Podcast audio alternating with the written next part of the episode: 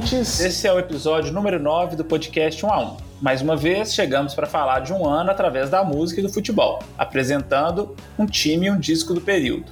Eu sou o Bruno Parreiras. Eu sou o Tom Valadares. E eu sou o Luiz Bittencourt. O ano hoje é 1991, um dos mais marcantes da história recente. Logo em janeiro, teve início a Primeira Guerra do Golfo, entre Estados Unidos e Iraque o conflito durou pouco mais de um mês e anunciava que o ano seria marcado por conflitos bélicos. Após mais de sete décadas de existência, a União Soviética chegava ao fim, com a renúncia do traíra Mikhail Gorbachev em 25 de dezembro. O processo de desmantelamento do Estado Soviético ocupou grande parte do noticiário aquele ano. Ao longo do ano, vários fatores marcantes desse processo ocorreram. O fim do Pacto de Varsóvia ocorreu em julho, enquanto uma a uma das antigas repúblicas socialistas soviéticas foram se desmembrando e obtendo reconhecimento de suas independências. Nos Balcãs, as crises decorrentes das tensões entre os nacionalismos locais e as pressões da OTAN criaram um ambiente de guerra na região. Após a declaração de independência croata, o conflito entre Iugoslávia e Croácia se iniciou com os croatas consolidando sua independência em outubro daquele ano. Bem, mas nem só de conflitos aquele período foi marcado.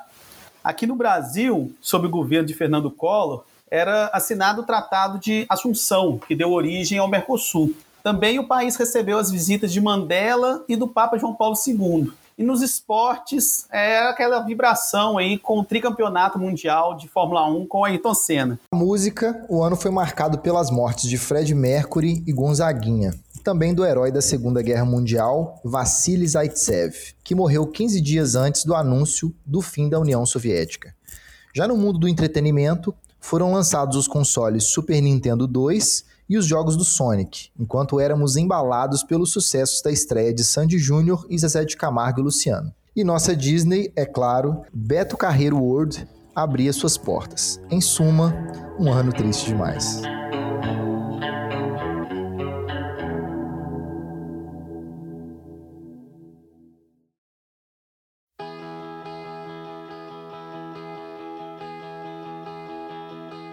E antes de dar sequência e falar sobre futebol e música em 91, né, nós gostaríamos de agradecer a repercussão e os comentários positivos que recebemos aí sobre a nossa edição do mês passado, né, que foi uma edição especial. O programa acabou sendo um pouquinho maior que o convencional, mas valeu a pena.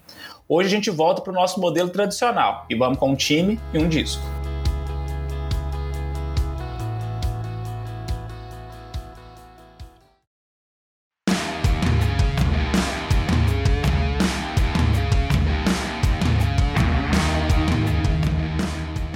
O time de hoje é um dos mais icônicos do final da década de 80 e início dos anos 90, o Sverna Zvezda.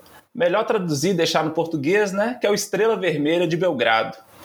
É, no último mês de maio, né, é, é, completaram-se os 30 anos da maior conquista do time, que foi a Copa dos Campeões da Europa de 91.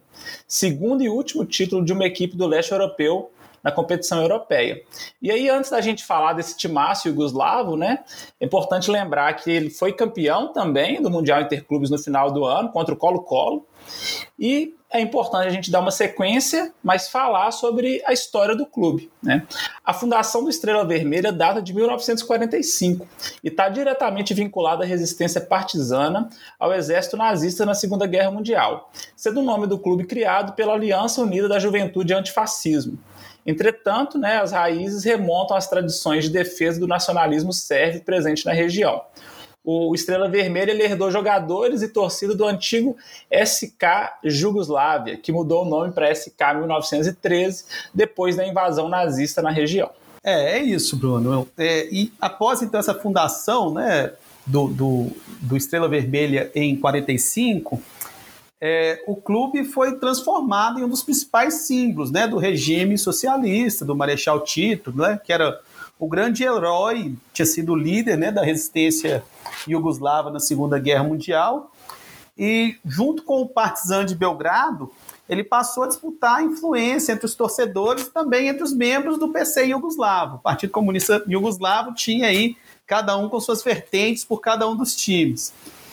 Agora, para a gente começar a falar né, mais diretamente do Estrela Vermelha que a gente vai tratar aqui, vamos falar assim dessa geração formada é, na virada das décadas de 80 para 90, né?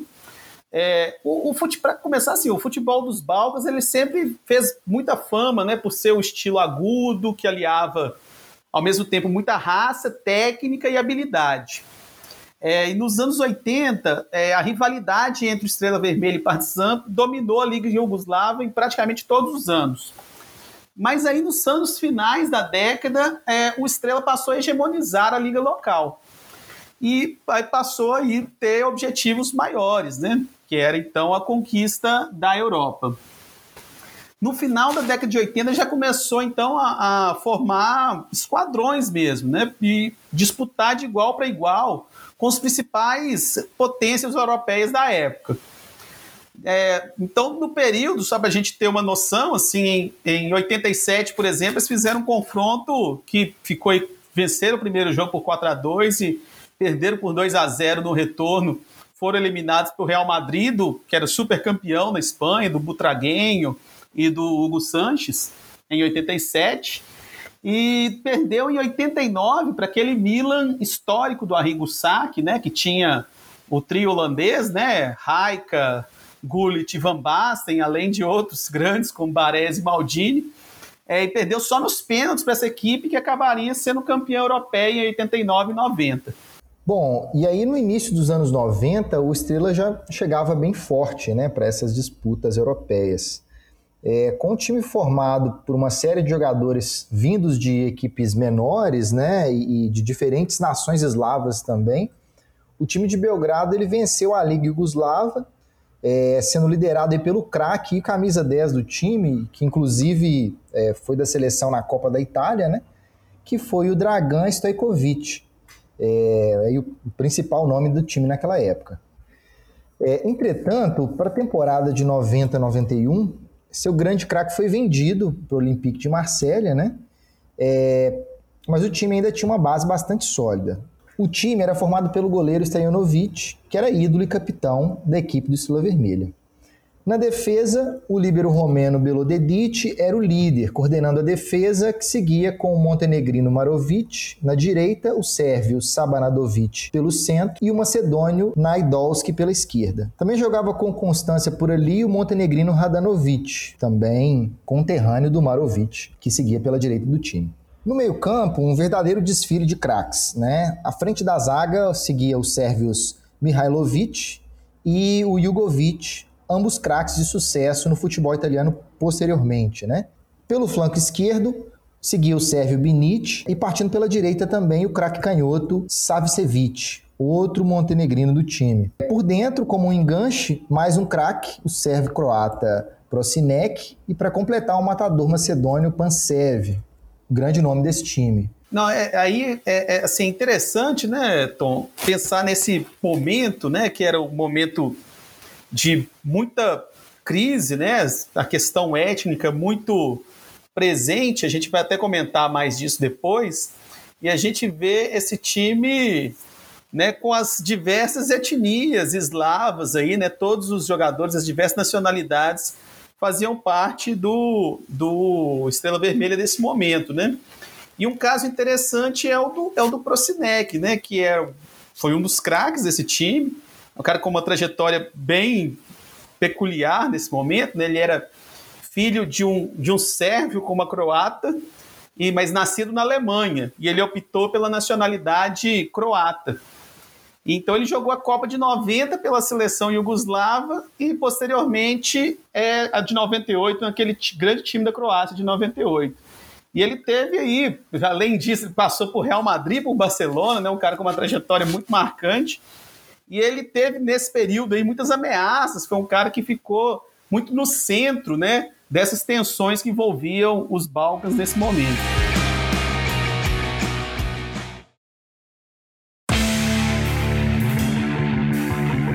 Pois é, Luiz, né? Depois assim de tudo que o Tom e você trouxeram, né, sobre essa formação do time, é, pensando agora já na campanha, né, da equipe na Copa dos Campeões, é, foi uma trajetória assim, muito tranquila, muito segura. Né? Na primeira fase, eles eliminaram os suíços do Grasshopper, foi 1 a 1 no primeiro jogo, 4 a 1 no segundo. Na fase seguinte, outra classificação também tranquila, contra o Glasgow Rangers, 1 a 1 e 3 a 0 E aí depois né, vieram as quartas de final, classificação contra o Dinamo Dresden, que foi o penúltimo representante aí da República Democrática Alemã na história da Copa dos Campeões. No confronto foram duas vitórias do Estrela Vermelha, 2 a 1 3 a 0 E aí na semifinal né, veio um grande desafio eles teriam que enfrentar o Bayern de Munique do Reuter, Kohler, Heffenberg, Brian Laudrup, e o confronto foi bem equilibrado, né? bem mais do que os anteriores. No primeiro jogo em Munique, teve uma vitória de virada do Estrela Vermelha por 2 a 1 com gols do Sabsevic e do Pansev, e no jogo de volta a classificação veio no sufoco. O Mihalovic, numa cobrança de falta muito bonita, abriu o placar. O Altenhaller, em frangaço do Stajanovic, empatou e o Bender virou. E aí, nos acréscimos, o Altenhaller, né, zagueiro, marcou novamente, só que dessa vez contra, e aí acabou definindo a classificação do Estrela Vermelha para a final. É, aí depois de passar por essa pedreira que foi o Bayern, é, o confronto seguinte era mais um grande time do período, que é o Olympique de Marseille, né? Que ele chegava na final como um favorito, né, no confronto. É, o time francês tinha eliminado é, o Milan, que era o atual bicampeão e contava com muitos craques, né? Entre eles o brasileiro Moser e o trio ofensivo, que era o Udon, o Abedi Pelé, o ganês, e o Papan, que foi inclusive eleito o melhor do mundo naquele ano pela France Football. Né? É, o confronto foi muito nervoso e equilibrado. E o jogo ficou empatado em 0 a 0 e só decidido nos pênaltis. O Estrela Vermelha converteu todos os pênaltis e o goleiro Stojanovic pegou o pênalti do lateral francês Amorros. Com isso, então, o Estrela Vermelha foi campeão e o Stojanovic, que na semifinal tinha tomado um frango histórico, é, acabou se tornando o primeiro goleiro capitão a levantar a taça dos campeões da Europa. E um fato que é interessante aí nisso é que o Stojkovic, que a gente falou, né, que era um grande craque, talvez o maior craque da geração é, desse período, é, ele foi vendido para o Marcelo e praticamente não jogou é, durante o jogo, praticamente não jogou na temporada. E na grande final, ele, contra o seu ex-clube, ele foi é, colocado só nos acréscimos, né? Uma decisão muito polêmica do técnico do Marcelo na época. É um aspecto também que é muito importante a gente comentar aqui, né? Que o conflito na região da Iugoslávia crescia naquele momento e, e, esse título acabou sendo assim uma coroação de uma geração brilhante de jogadores da Iugoslávia, né, que estava aí em vias de se separar. Né? Após o, esse título, os conflitos da Guerra da Croácia se tornaram mais agudos, as rivalidades étnicas foram se tornando cada vez mais fortes, né? E aí o bloqueio econômico sofrido pela Iugoslávia é, dificultava muito a manutenção também desses jogadores do elenco, né, do, do Estrela Vermelho. Assim, só para a gente ter uma noção desse time que ganha a Copa dos Campeões, é, cinco jogadores deixaram o time logo após a conquista. É, dentre eles, né, o Stajanovic, que era o goleiro, e o Prosinec. Mas ainda assim, o time conquistou com facilidade o Mundial Interclubes, né, disputado no final do ano, ganhando do Colo-Colo por 3 a 0. Inclusive o Colo-Colo, que era treinado, coincidentemente, pelo técnico croata Mirko Josic. O Josic, que era técnico da Iugoslávia, que ganhou o Mundial Sub-20 de 87, né, quatro anos antes. Pois é, Bruno. E aí, nos anos seguintes, né, o agravamento dos conflitos na região, com a deflagração da Guerra da Bósnia e o afastamento dos clubes e das seleções dos torneios europeus fez com que essa brilhante geração iugoslava é, ela não conquistasse tudo que era possível para ela é, com aquele time, né? E aí a gente pega aqui também é, uma síntese da revista Trivela, é, falando sobre essa questão, que diz assim: a única prova concreta foi dada em 1991, ano em que o Estrela Vermelha conquistou a Copa dos Campeões um clube que sustenta o nacionalismo sérvio desde as suas origens, mas que chegou ao topo da Europa reunindo craques de quatro etnias, e que muito provavelmente também não teve todo o seu potencial aproveitado. A ascensão dos alvirrubros coincidiu com o aumento dos anseios separatistas, e o auge foi curtíssimo, com o desmanche de todo o esquadrão em apenas uma temporada. Um time grandioso que poderia ter sido ainda maior. É, é, assim, pegando isso, né, só pensar essas possibilidades, né, é, do, do, dessa geração iugoslava, é, o time tinha se classificado para a Euro de 92 e com os conflitos todos da guerra civil, sobretudo a guerra da Bósnia, que se estendeu por mais tempo, ela foi excluída né, da, da Euro de 92 e no seu lugar entrou a Dinamarca, que acabou sendo a campeã do torneio. Né? Então, fato é, bem curioso e né, lastimável para essa geração tão brilhante. E da Copa de 94 também, né, a Copa conquistada pelo Brasil, eles também tiveram fora, inclusive, das eliminatórias. É, e eu acho uma outra coisa muito interessante que essa geração iugoslava não era brilhante só no futebol. No basquete, é, o time também teve uma geração espetacular nesse mesmo período, é, com os primeiros jogadores, por exemplo, do basquete europeu brilhando na, na NBA, como Petrovic, o Kukoc, o Vlad Divac. E esse time foi vice-campeão olímpico, perdendo para o Dream Team em 92, já com esses jogadores, a maior parte deles, jogando pela seleção croata.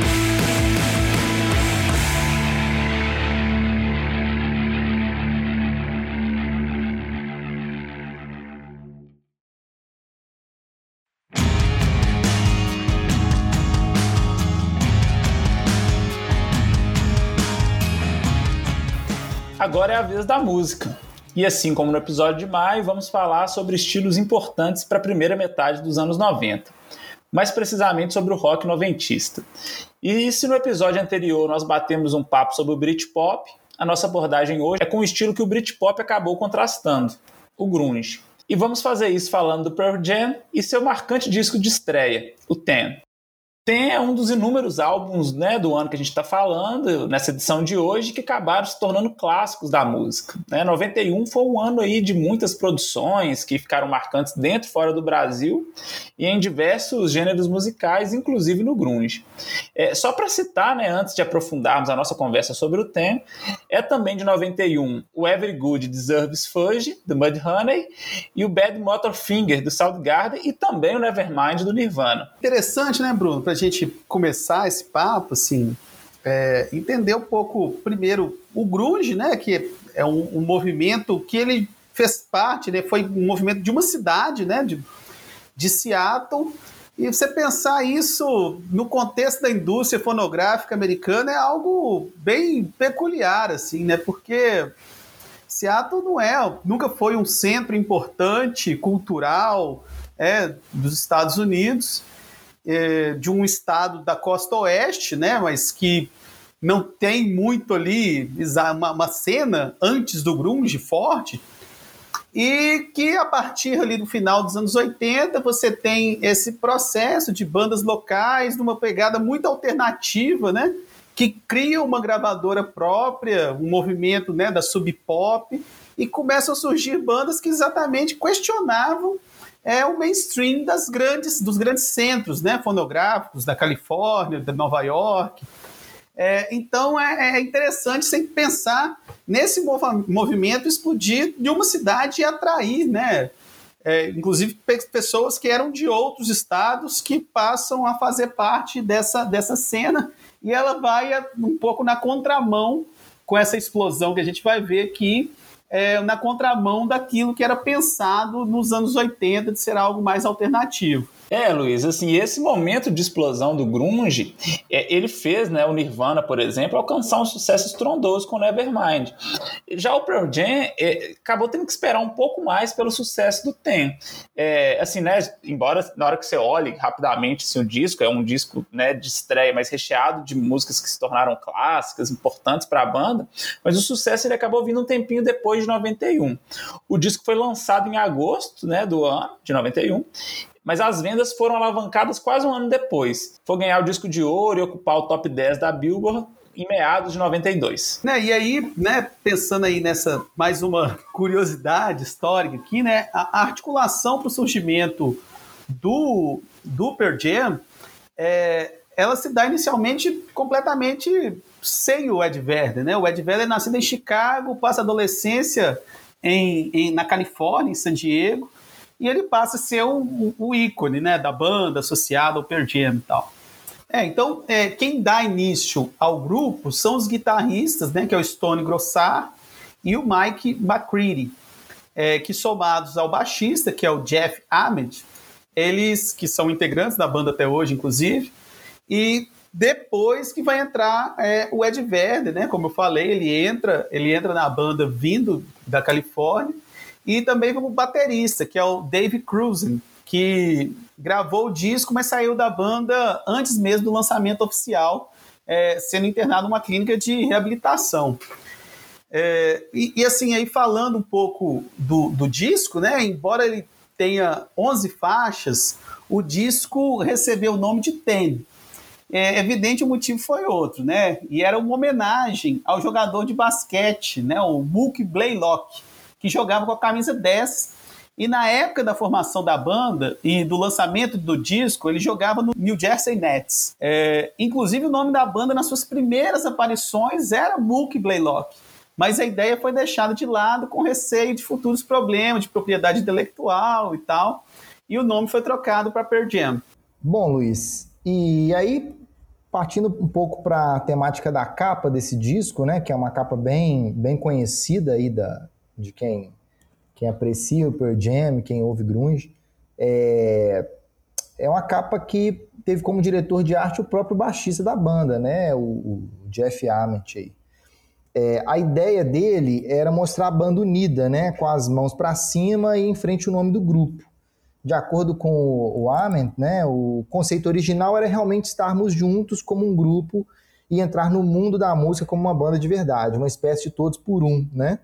É, essa capa, inclusive, que ela tem duas versões, né? Uma você vê só as mãos e outra você vê eles todos, né, de corpo inteiro, ó, a silhueta deles com as, as mãos para cima. E a gravação do disco, ela foi muito rápida, né? O, o gastou aí uma semana para compor todas as letras do disco, né? E o trabalho no estúdio foi finalizado aí em aproximadamente uns três meses.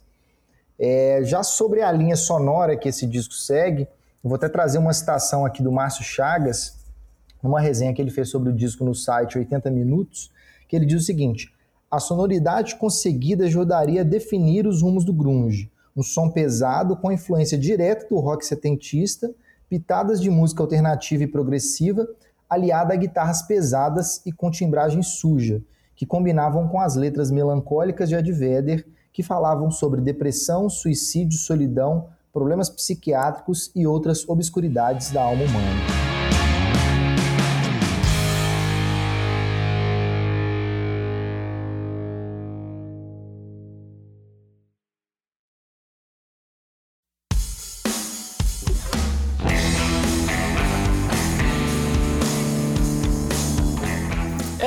Isso, né, Tom? Assim, realmente algo bem nessa linha clássica do grunge, né? E falando em clássico, né, como eu falei agora há pouco, esse disco é realmente um disco que às vezes até parece uma coletânea, né, de tantas músicas que depois se tornaram hits. E até curioso, né? Porque é um disco de um estilo que inicialmente surgiu como algo alternativo para fora do mainstream, mas que de fato é, várias músicas se tornaram hits. Mas então vamos fazer uma sequência, né, sobre essas músicas e discutir é, faixa a faixa desse disco do Pearl Jam. É, a abertura, né, ela se dá com Once, que é uma música que tem uma pequena introdução aí de 40 segundos, com um estilo mais calmo, mas que logo em seguida já mostra os arranjos sujos de guitarra e o timbre marcante do Ed Vedder.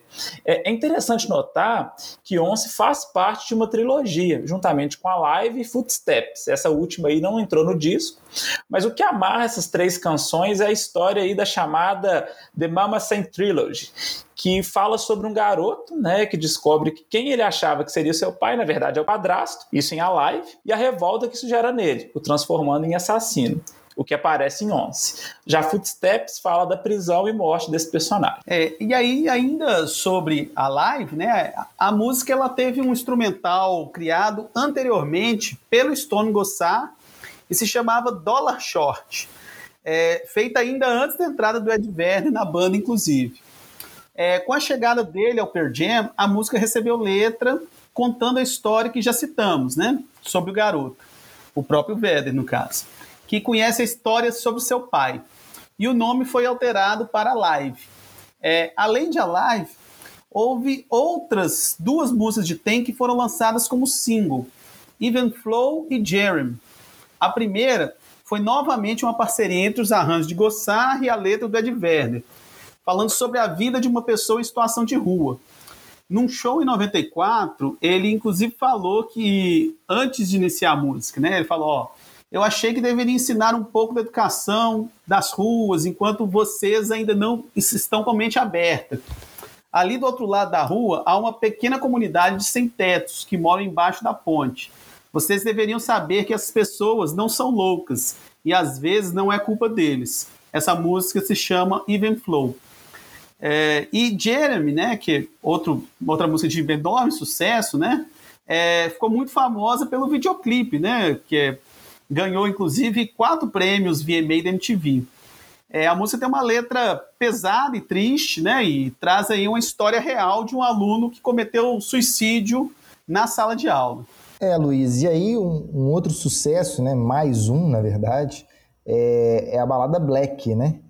Dessa vez uma canção que fala de desilusão amorosa, é, usando guitarras mais limpas e que marca muito pela interpretação é, do Ed Vedder, né?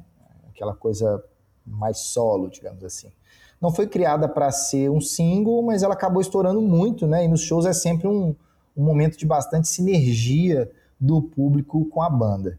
Pois é, né, Tom? Você até pensa, lembrando aqui dos shows que nós fomos aí do Pearl Jam, né? 2011 lá em São Paulo e, e 2015 aqui em BH é, é, é, interessante, né? Esse momento de Black é, é, é meio que um Hey Jude, né? Do, do, do Paul. É, é, isso, é Black no show do Pearl Jam, né? Rola uma coisa, assim, essa sinergia, igual você falou, muito grande. E os shows do Pearl Jam são uma coisa de louco, assim, né? É, se eu não me engano, assim, foi duas horas e meia o show lá em São Paulo, né? Que foi, inclusive foi em 2011, 20 anos do TEM. E o, o aqui de BH foi mais de três horas de show. Então, assim, os caras até hoje, bastante pique, animação, são... É, uma presença de palco assim enorme. Pois é, Bruno. E, tem também uma história curiosa, né?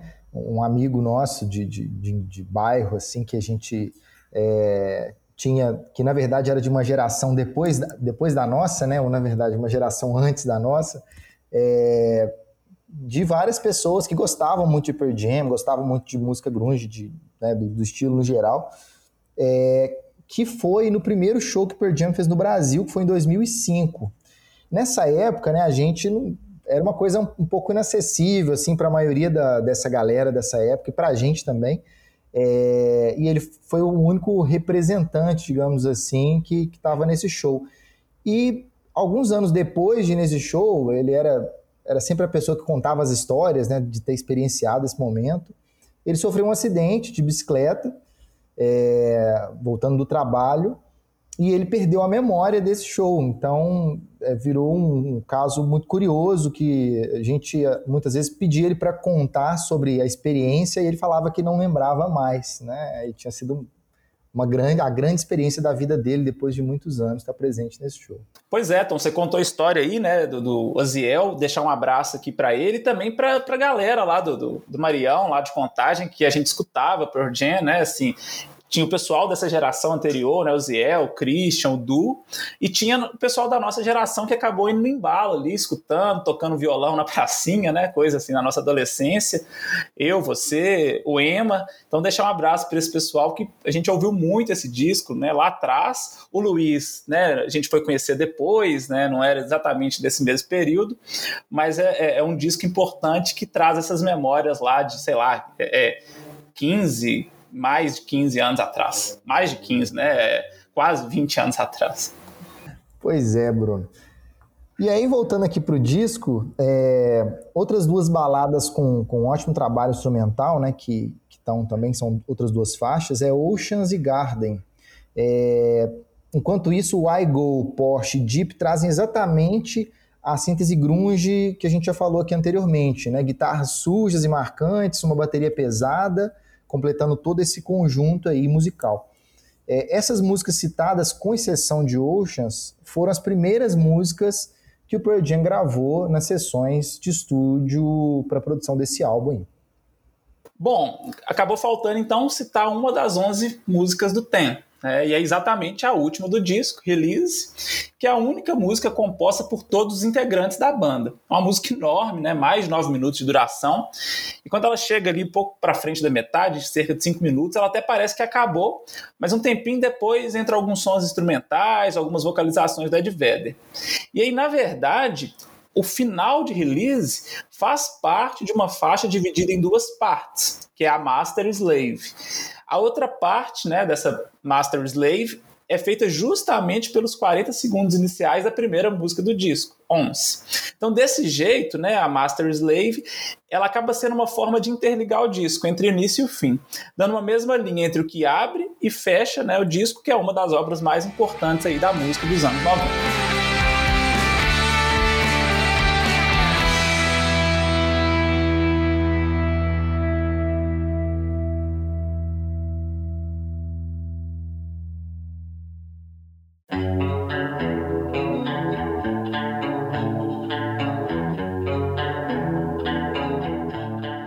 Vamos chegando ao fim de mais uma edição. Muito obrigado a você que nos ouviu até o fim e já deixamos aqui o convite para o mês que vem. Ah, e também não deixe de seguir nossas redes sociais no arroba 1 a 1 podcast. E também é importante que você nos siga nos tocadores de áudio, onde também é só pesquisar por 1 a 1 podcast, tudo junto e por extenso. Até julho. Obrigado, pessoal. Um grande abraço. Nos encontramos no próximo episódio.